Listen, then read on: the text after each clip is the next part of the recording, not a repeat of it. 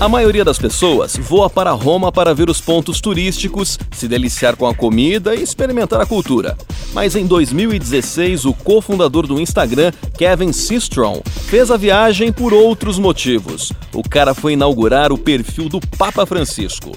Em uma entrevista ao The Coach, Sistron discutiu muitas coisas importantes, especificamente como o Instagram moldou nossas vidas ao longo da década, tanto que até o Papa chegou à conclusão que precisava se comunicar através dessa rede. O Instagram foi comprado no ano de 2012 pelo Facebook e desde então passou de 30 milhões de usuários para mais de um bilhão. A plataforma teve importante desenvolvimento neste ano de 2019 e vai se posicionar como a maior fonte de renda para o Facebook.